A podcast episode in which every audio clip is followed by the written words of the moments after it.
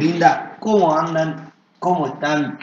Espero que estén muy bien, que estén pasando bárbaro, que estén escuchando mi podcast por sobre todas las cosas. Estoy empezando, acabo de empezar el podcast, ya estoy teniendo problemas técnicos. Yo no puedo creer, se me acaba de centrar la computadora, se me enredaron todos los cables. A ver, que trato de organizarlo bien para no tener ninguna interrupción en ningún momento. Me guardo solo para que nadie me moleste y trato de hacer las cosas bien, no se puede. Dios. Pero bueno, ¿cómo están, gente? La verdad yo estoy bastante bien. Eh, ya terminando de cursar la facultad.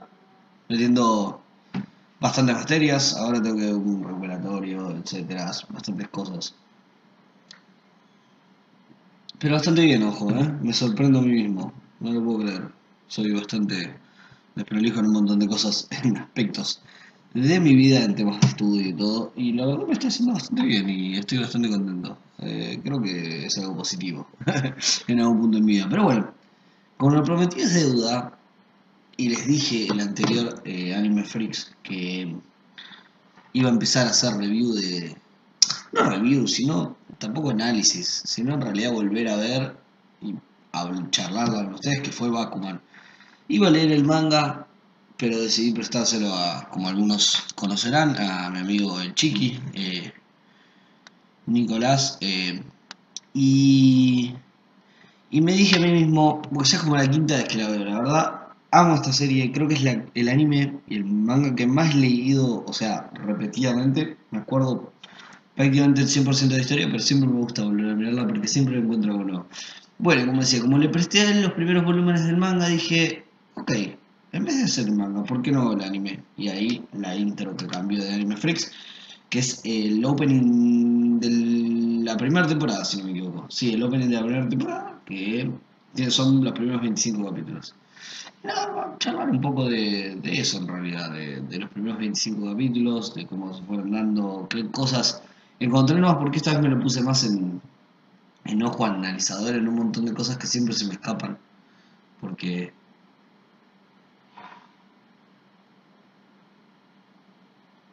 porque me pongo a, disfrutarlo más que otra cosa y esta vez me puse con, un ojo más analítico en algún punto. Pero, qué sé yo, más que eso, no hay. Eh, tiene 25 capítulos la primera temporada, creo que todas tienen 25 capítulos si no me equivoco. Nada, fueron notando los nombres, cosas que me parecieron que, eran importantes anotar y, y después la disfruté, o sea, para que no esté entendido, a partir voy a dar un breve resumen de qué es Bakuman y a partir de ese mismo instante van a empezar a ver spoilers. Si no la viste, no me escuches. Porque como dije, voy a analizar de alguna manera los primeros 25 capítulos del anime. Yo me sé de memoria, yo sé cómo empieza y cómo termina. Era como la quinta que lo vuelvo a repetir, pero no importa, me divierte hacer esto. Es como, no sé, la gente que es fanática de ponerle, yo te conozco la mejor una de las mejores amigas de mi novia es fanática de Stranger Things. La pieza como mil veces Stranger Things. Y a mí me pasa prácticamente lo mismo con Bakuman. Creo que es algo igual con los autores, ¿eh? Creo que los autores de Bakuman me, vuelven bastante loco. Oba y Obata eh, me vuelven bastante loco. A ver, crearon Death Note, obra que he visto también un millón de veces. Y no sé, ahora tienen un manga, no lo estoy siguiendo tanto porque como es mensual y lo traducen re lento, la verdad estoy esperando que termine y, entrarle, pero tiene un arte que es una locura. Y lo que siempre me gusta de estos autores es cómo, cómo son versátiles, porque Death es una obra súper oscura, Batman es una obra súper amigable, y la otra que, ay, se me fue el nombre ahora, pero es como oscura también. Eh, y nada, y también dentro de Bakuman se tra yo lo que, lo que entiendo en Bakuman que pasa mucho es como si estuviesen hablando de ellos en la obra y, me divierte y hay muchos paralelismos con por ahí otros autores y me divierte bastante. Eso está bueno. No sé. Pero bueno empecemos con los primeros 25 capítulos.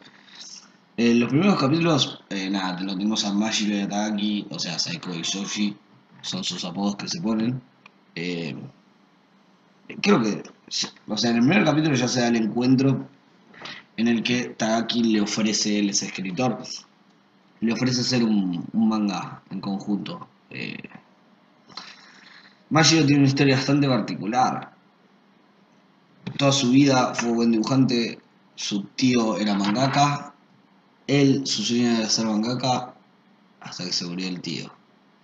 Bastante trágico en algún punto, y Mashiro toda la vida pensó que, que se había suicidado aparte, es como bastante trágico lo que pasa. Aparte la visión del mundo de Mashiro me parece súper interesante al principio de la serie, como que él dice, ok, eh, el mundo es así, de una manera bastante como cruel, tenés que soy el niño bueno para no romper los huevos a mis viejos, eh, trato de hacer las cosas correctamente, me graduaré en una buena universidad, tendré un trabajo y listo.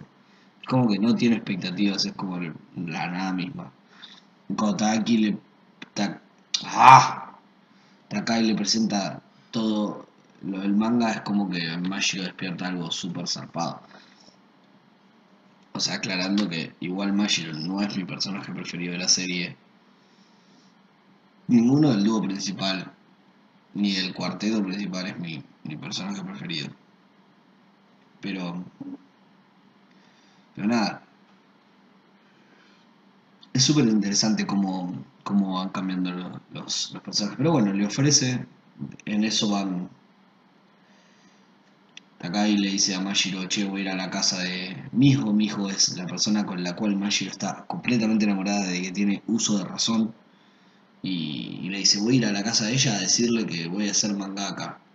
Y porque ella quiere ser Seiyu. Seiyu allá son los actores de doblaje, pero allá en Japón es algo súper zarpado. ¿Por qué? Porque en Japón la industria del manga y anime es como un tesoro nacional en algún punto. Entonces hay muchísimo de serio hay muchísimo laburo y se vuelven muy famosos los, actores de doblaje. Entonces es algo súper importante. Allá hay un millón de actores de doblaje. Y si alguna vez tienen alguna duda, investiguen un toque, hay un montón. Y, y aparte las, ah, las compañías de, y productoras de anime, cuando le compran la idea al, a la editorial, es... Em, se meten mucho en, encontrar los sellos, los laburan con los autores, es algo como, bastante importante. Y bueno, en fin, sin dar más rodeos, eh, va Mashiro también, le dice que van a ser mangaka, mi hijo se pone muy feliz. A todo esto, mi hijo y Mashiro no hablan. O sea, Taki piensa que se quieren porque se miran de vez en cuando y Mashiro es tipo cual Stoker dibuja en un cuaderno la cara de mi hijo todo el tiempo pero no se hablan ellos. Entonces, eh, nada, es como raro. Entonces cuando le cuentan esto, mi hijo se pone muy contento, no sé qué, y a Mashiro de la nada se le escapa. Cuando, nos, cuando me convierta en mangaka, eh, serías, eh, harías la heroína de nuestro manga cuando tenga anime. Sí, sí, lo haría. Y bueno, cuando eso pase, ¿te querés casar conmigo? De la nada, es un pibe que está yendo a preparatoria, o sea que o sea, en ese momento tiene 14 años Mashiro. O sea, la locura de lo que le está proponiendo. Y, y mi hijo se va corriendo y le dice que sí, pero que hasta ese momento no se puede ver. Y realmente pasa algo súper cómico que llegan a otro día a la escuela y, dicen como es su último año de preparatoria, vamos a, las últimas semanas vamos a juntar los bancos para que para que sienta como cuando eran chiquitos y los juntan ellos dos y miran por otros lados. Hay muchos gags muy copados en esta serie. Tiene un tinte, un color y una inocencia que posta, si no la vieron, veanla, hace enamorarte de los personajes todo el tiempo.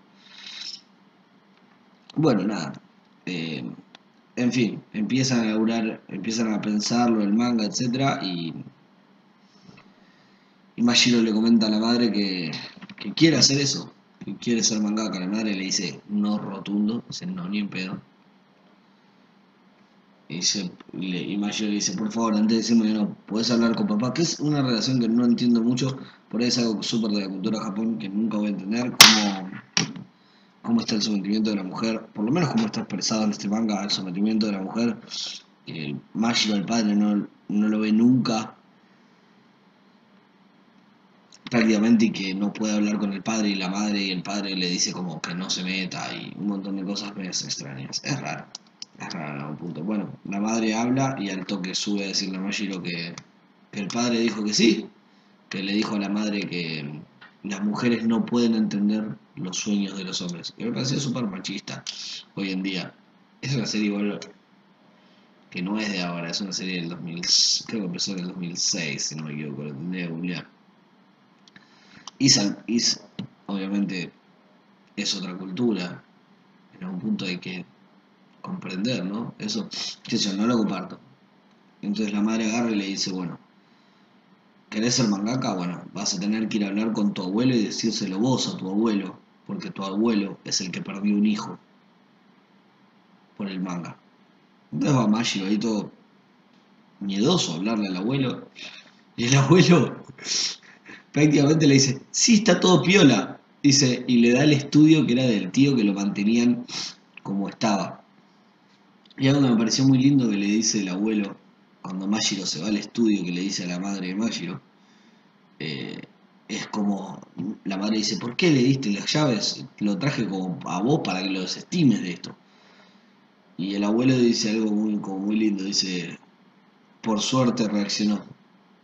Tenía miedo que Mashiro estuviese perdido y no poder recuperarlo nunca más. Qué bueno que se, se dio cuenta a tiempo. Como diciendo, mantuvieron el estudio pensando que siempre el chabón iba a ser un mangaka. ¿Ven que Mashiro siempre toda la vida fue fan del manga y pasaba con el tío todo el día? También eso afectó mucho a la muerte de su tío, en algún punto, pero o sea, cómo el abuelo mantuvo esperanza pagando el estudio, o sea, las cuentas del estudio, todo que es un departamento. Para el día en que a Mashiro se le ocurriese volver a pensar en el manga. Entonces, qué sé yo, está bueno. Está, está interesante. Entonces nada, como ven el estudio, le invita a atacar, a siempre se me, se me olvida si es en la acá antes o no. Voy a revisar las notas. Porque le dicen Shuishin todo el manga. Pero no me gusta. Takagi, ahí está. Takagi Akito. Bueno, le avisa a Takagi, van a ver el, el departamento, quedan reflejados, hay una banda de mangas, se pueden reescribir, hacer un montón de... Porque, o sea, para escribir manga tenés que hacer la estructura, primero tenés que empezar, ellos le dicen name, pero vendría a ser como el storyboard, o sea, armar como un bosquejo de cómo sería la historia a partir del storyboard, eh, una vez que está aprobado, por así decirlo, empezar a dibujarlo y una vez que está dibujado empezar a pasarle la tinta, porque ellos no dibujan como con lapicera, nada, eso, usan una pluma especial que, le dicen pluma G, que es como re difícil de usar y tienen que aprender Mashiro a usarla bien. Y nada, van a, a lo que es eh, la primera referencia con el mundo real del, manga japonés, que es eh, van a la editorial Shueisha, que es la Shonen Jump. En la vida real, en el manga en el manga de anime es la Shonen. Llegan y obviamente un millón de referencias. Está, eh, hay carteles de One Piece, hay imágenes de Naruto, de Bleach. Hablan de mangas como Hunter x Hunter, Dragon Ball. O sea, no es ajeno a lo que pasa en la realidad, solo le cambiaron un poco el nombre. Nada. En vez de Jump le pusieron Jack y el logo es un Jack en vez de, de, un, de un piratita. Bueno, nada, empiezan a explicar un poco también de lo que va la industria del manga, que es algo que me parece muy interesante. Yo acá tengo, gracias a mi amigo Nacho Roldán, que fue a Japón a ver a River, pude tener y tengo en mi poder una Shonen Jump. Entonces hay muchas cosas que cuando lo obtuve empecé a revisar. Ejemplo, una de las cosas que más importan dentro de la industria del manga es eh, lo que es la votación. La gente vota eligiendo 1, 2 y 3 qué mangas le parecieron más divertidos y a partir de eso eh, se arma un ranking. Ver las encuestas de votación aparte en el manga y en el anime, en la vida real, fue como muy flashero y está bastante bueno. Pero bueno, una, una aclaración que quería hacer. Pero en fin, llevan su primer manuscrito, los atiende Hattori. Hattori es uno de los personajes más me gusta, porque es alguien que se desvive por estos chicos, es el editor que les toca, porque realmente otra cosa que pasa es el editor es lotería. El que te toca, te toca. Y después te los van cambiando todo el tiempo y, y, eso afecta mucho tanto a los personajes como al editor. Entonces, en algún punto, o sea, es lo que me gusta de Hattori, como todo el tiempo quiere proteger al dúo. Que para ya adelantarles usa el seudónimo a Muto en referencia a Mashiro Takagi y eh, Azuki Miho. Y creo que los dos kanji representan sueño o meta o algo por el estilo. No me acuerdo. Eh, este mismo instante exacto, no me parece algo súper importante. Me gusta el nombre igual. Shiroi Muto me parece algo.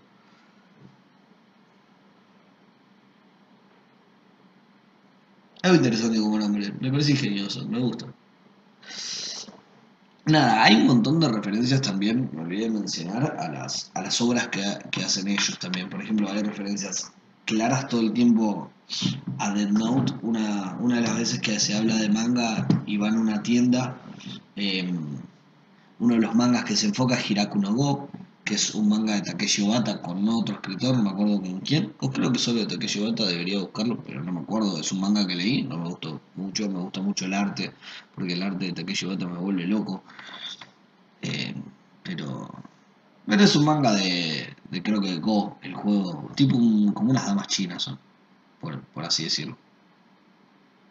Pero bueno, Van presenta su primer manuscrito, ellos tenían 14 años en ese momento, sí, 14 años.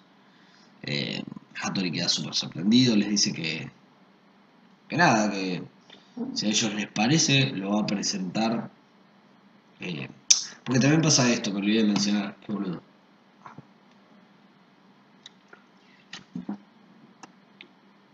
Dentro de las reuniones, el tío de Mayo le había contado eh, que hay varios tipos de reuniones. Por ejemplo, puedes llegar y que el editor lea lo que mandaste y lo rompa ahí nomás, te diga, no, esto no sirve, que te diga, volví otro día, que te diga, che, mejora esto y tráelo de vuelta, y que si lo vuelve a leer y te ofrece café, es algo súper importante dentro de una reunión, cuando, es, cuando estás presentando un trabajo. Y como que pasa eso, obviamente iba a pasar, obviamente lo van explicando y es obvio que va a pasar. Pero es como nada, es, eh, les ofrece presentar el trabajo para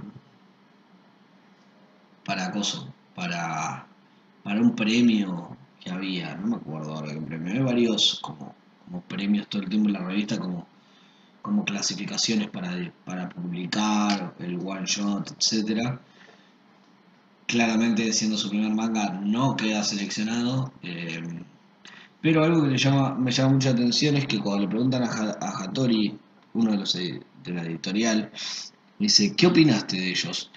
Dice, están verdes todavía, pero yo creo que en tres años van a superar a Nizuma Eiji, que acá traigo mi personaje preferido 100%. Eiji.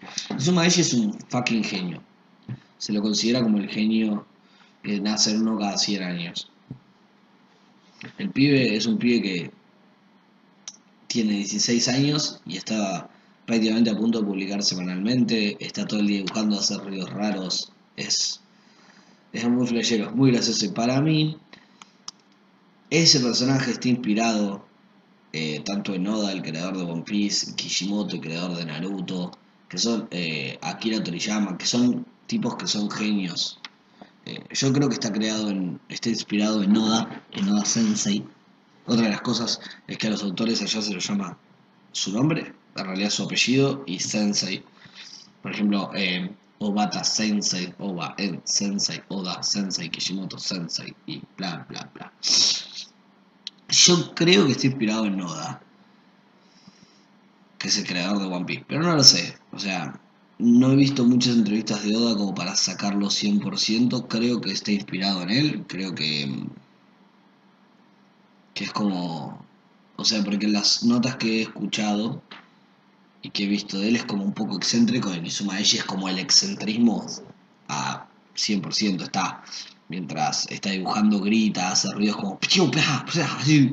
Y es muy divertido, es un personaje que me encanta. Y habla sin tapujos aparte, es como muy interesante, es muy interesante. Es un personaje que me encanta mucho. Eh, pero nada, siguen pensando en hombres, les pasa mucho de pensar hacer algo típico de la Jam, que es algo que se conoce en el mundo del manga 100%, un manga típico de la Jam sería un manga shonen de pelea clásico, piñas y nada más piñas. Un manga clásico de la Jam que funcionaría en Shonen Jump es todo lo que hay, eh, no sé. Hoy en día, un manga típico de la Jam sin pensar en nada, inspirado en un montón de mangas, es Black Clover. Black Clover es Naruto de magia es Naruto, un manga que funcionó 100% en la Shonen Jump, mezclado con Fairy Tail, otro manga que funcionó. No en Shonen Jump, pero en otro, creo que es otra revista. Em, y así es como que creo que el autor fue muy calculador, buscó todos los elementos que funcionan y dijo, ok, esto va a funcionar y tiene 100 más de 100 capítulos y, sigue, y tiene un anime y sigue en publicación. No es un manga que me fanatice 100%, es entretenido. Es lo que pasa con la Shonen Jump. Un manga típico de la Jump suele ser entretenido, pero no te vuelve loco. Y lo que hacen ellos es algo muy serio, muy oscuro, que lo que pasó con. que hace mucha referencia a Dead Note y a cómo escribieron ellos Dead Note, que es algo muy oscuro, que tiene. no tiene pelea física, pero tiene mucha pelea psicológica. Eh, de, cómo lograr salir de un lado al otro. Eh, el arte es súper oscuro y es lo que pasa y es lo que crean ellos. Ahí me acordé el nombre del primer manga que presentan. Se llama eh, Dos Mundos. Supuestamente se basa en que hay un mundo real y un mundo de clones. Eh, los del mundo real hacen simulaciones para ver cómo actúan los clones. Esa es la trama del manga. Después ellos crean el segundo que recibe que lo presentan para la Jam Next. Es una revista que en realidad sí se publica. La Jam Next es una revista que se publica creo que cada tres meses o más. Que los novatos y los y si quieren los los artistas profesionales pueden hacer un one shot y se publica si queda seleccionado. Y ahí crean dinero de inteligencia. Hay un montón de mangas de, de este, valga la redundancia, de este manga y anime que me encantaría leer como dinero de inteligencia. Me parece que es un concepto súper ocupado. El concepto es que vos podés vender lo que pensás y tu, o sea, y tu información en el cerebro por tanta plata. Y como hay una persona que, que trata de obtener todo de todo sin vender nada, como los más estúpidos podrían, o sea, los menos inteligentes podrían ganar sobre los más inteligentes. Es súper interesante, es súper interesante. Eh, entonces, nada, es como, ese queda seleccionado y se publica. Pero claramente no es presentado para serialización porque que, o sea, la condición para serializar esa historia era que le pones Hattori era quedar primero. Y claramente no queda primero. Estoy saltando un montón de partes, obviamente. Pero porque no, tampoco quiero hacer lo que dure 10 horas. Pues te hago capítulo, porque capítulos son 25 capítulos. Después de esto me acabo de acordar que no mencioné a, a Kaya. Kaya es un personaje súper, súper importante.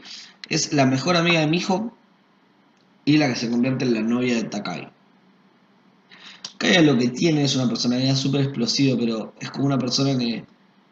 Ella dice, yo no tengo un sueño, pero voy a hacer lo posible para que ustedes cumplan el de ustedes, tanto sea el de mi hijo y Mashiro como el de Takagi, Takagi Mashiro. Y, y, está todo el tiempo como tratando de ayudar, todo. Obviamente pasan un millón de cosas que pobre se ve metido en el medio porque es una mentira. Pero sin embargo, todo lo que hace, lo hace desde, un punto de vista de bondad. Entonces es un personaje que me gusta, es súper cute. Eh, pero bueno, pasa lo de dinero de inteligencia, no publican, eh, presentan después un manga típico para, para un premio y no queda. Y empieza justo el verano allá en Japón. Entonces, eh, Mashiro le dice a Takai, porque Takai no le salía ninguna historia, le dice, escúchame, no nos veamos en el verano, hacer una historia, vos pensala tranquilo, que yo voy a practicar mis dibujos, porque lo que les pasa también a, los autores, o sea, tanto Mashiro como Takai, es que siempre piensan que están retrasando al otro, y no se dan cuenta que ellos en realidad son muy buenos con, o sea, juntos, lo que pasa es que son pibes de 15 años, entonces es como, en algún punto se entiende que tengan esas inseguridades, pues no son gente grande. Y entonces acá pasa algo muy interesante que es a Mashiro le preguntan si quiere ser asistente de Nizuma Eiji. Allá en Japón los mangakas obviamente tienen asistentes porque no podrían terminar, porque tienen fecha límites, tienen como una semana para entregar un capítulo em, y ese capítulo se va a hacer un storyboard, a partir del storyboard dibujar, a partir de dibujar entintar, a partir de entintar hacer fondos, tramas eh, y un millón de cosas más, eh, efectos, eh, todo lo que es dibujar los diálogos, etcétera. Lleva muchísimo. Las onomatopeyas, o sea, una banda de cosas lleva. Y una persona sola no lo puede hacer. Entonces, por eso se contratan asistentes. Entonces, va Mashiro a, a, ser asistente y conoce a Fukuda-san. Fukuda-san es otro que está tratando de, de, que lo, de que lo publiquen. También fue publicado en, Next con una obra. Y también conoce a, Ana Kaisan, que eh, todos estos personajes van a ser, son rivales, o sea, se generan como una amistad, rivalidad, tanto Nizuma Eiji, Fukada, ay, Fukada, em, Nakai, todos generan como una rivalidad, pero al mismo tiempo amistad, porque se ayudan en un montón de cosas. Entonces conoce Fukada, que para mí Fukada está inspirado en Kishimoto, el autor de Naruto, porque es un genio, o sea, es un pie que tiene muchísimas capacidades, que es un genio, pero al mismo tiempo el estilo de dibujo creo que está muy parecido en algún punto al de Kishimoto. No creo que la personalidad esté inspirada porque Kishimoto se dejó llevar un montón de Shonen Jump en un montón de cosas, pero creo que en algún punto el estilo de dibujo, etcétera, está inspirado en Kishimoto. Creo que sí. Espero. No presupongo. Es como una visión mía. nada, empiezan a trabajar ahí como asistentes, ayudan a Nizuma Eiji porque estaba haciendo todos los capítulos iguales y, se daban cuenta de claramente si seguía ese ritmo en el quinto capítulo iba a caer en los rankings fuerte y iba a terminar cancelando la serie, entonces Fukuda, Mashiro y, y se ponen se ponen a ver eh, los storyboards, a decirle que haga un storyboard, porque lo que pasa con Nizuma Eiji es que es un genio, pero no le gustan hacer un montón de cosas, como los storyboards son algo súper importante. Entonces empiezan a ayudarlo con un montón de cosas de esas, entonces nada, generan que el quinto capítulo, el sexto, etcétera, sean muchísimo mejores. Y ahí encuentra una cosa que le llama mucha atención a Nizuma, porque él también fue ahí para tratar de aprender de Eiji, de Nizuma Eiji. Entonces hay algo que le llama mucho la atención, que es cuando Nizuma Eiji va a buscar un aliado para Crow, el manga de él, encuentra que Nizuma buscaba sus cuadernos de dibujo viejos y buscaba personajes ahí. Y es cuando decide, es esto, yo tengo un montón de mangas escritos de chico. Y le dice a Eiji, ¿puedo renunciar? Puedo renunciar y, y se fue a buscar los libros. Entonces, en ese momento pasa un quiebre que es que termina el verano y eh, no, no, no, termina de hacer una historia. Entonces Mashiro le dice que, está todo bien, pero que prefiere seguir solo. Porque si él no puede comprometerse con las deadlines, eh, no van a poder seguir trabajando juntos. Y en algún punto es medio un egoísmo de Mashiro, pero al mismo tiempo tiene sentido, porque la industria del manga trabaja mucho con deadlines cortos. Y le dio un verano entero. O sea, si no pudiste tener una historia, yo entiendo un montón de bloqueos y un montón de cosas, pero si no pudiste entender la historia, no pudiste crear una historia en tanto tiempo, claramente es que no vas a poder hacerlo en los deadlines que nosotros necesitamos. Entonces se decide hacer solo.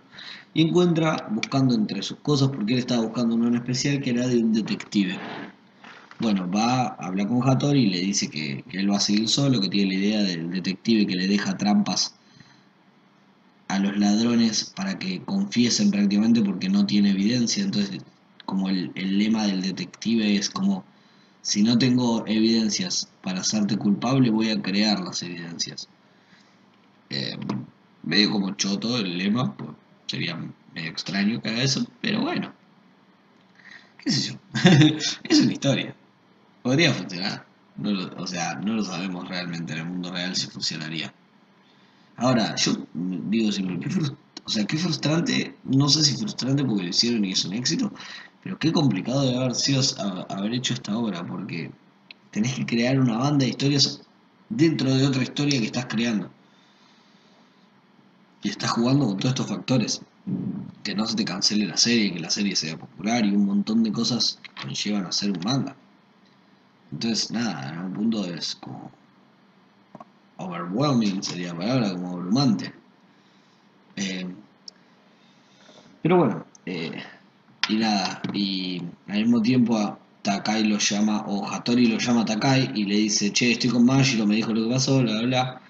Dice, sí, sí, no le puedo entregar, pero justo estoy haciendo una historia de misterio. O sea, estaban haciendo exactamente lo mismo, pero no, se daba- no lo sabían, porque no habían hablado. Y bueno, en fin, como Hattori empieza a hacer un plan para que ellos durante dos años escriban un montón de cosas para después decirles, miren, están más conectados de lo que piensan. O sea, se había imaginado todo como iba a pasar y era como, es muy cómico. Tiene muchos gags este manga, es muy bueno. Y,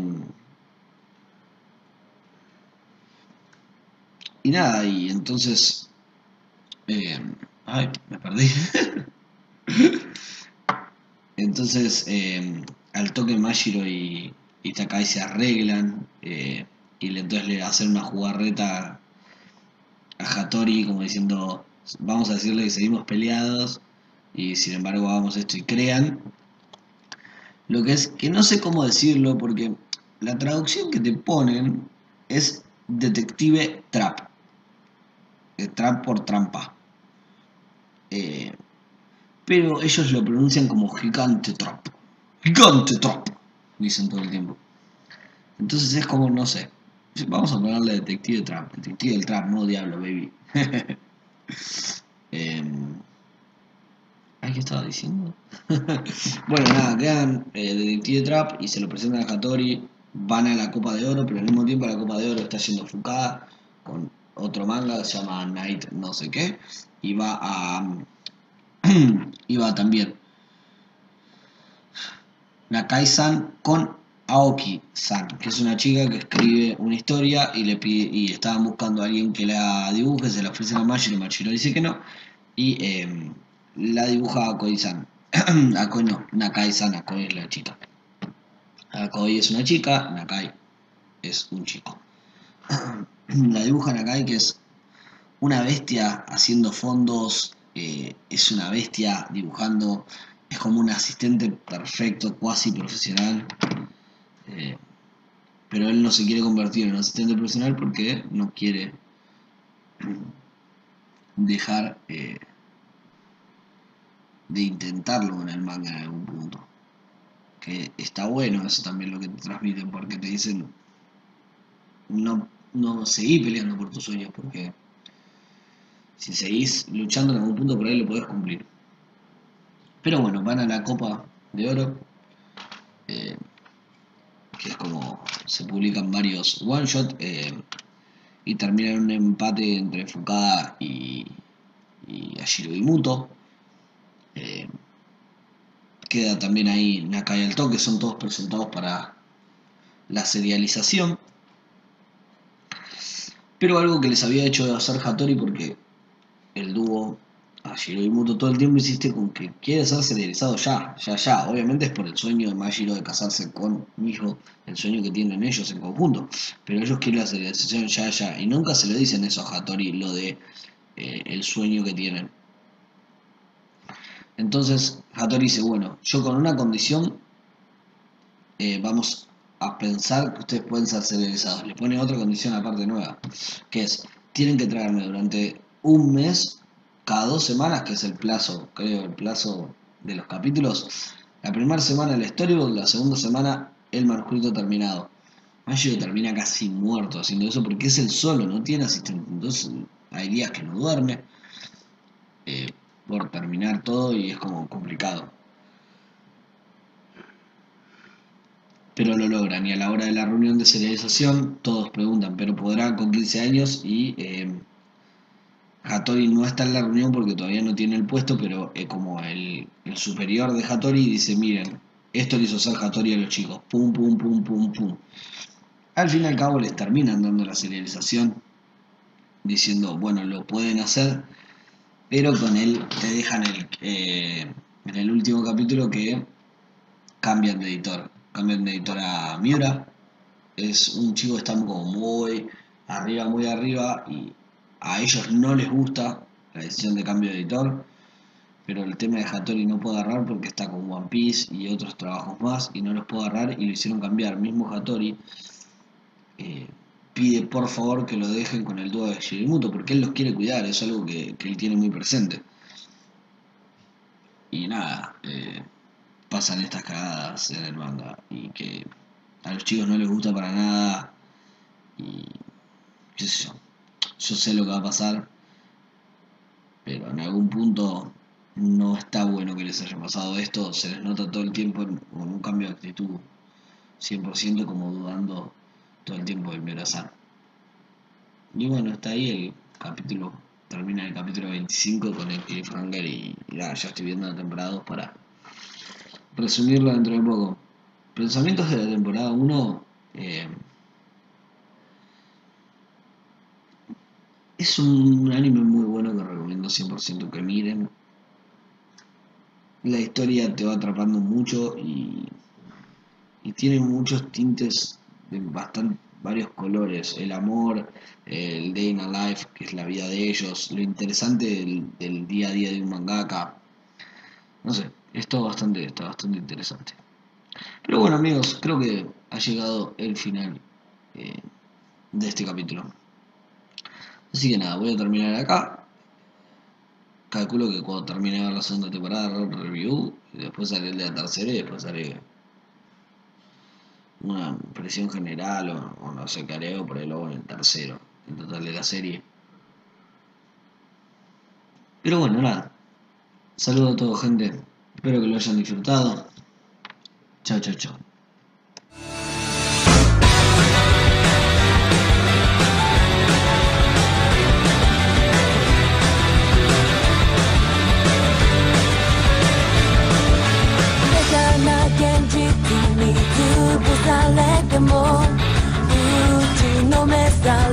deep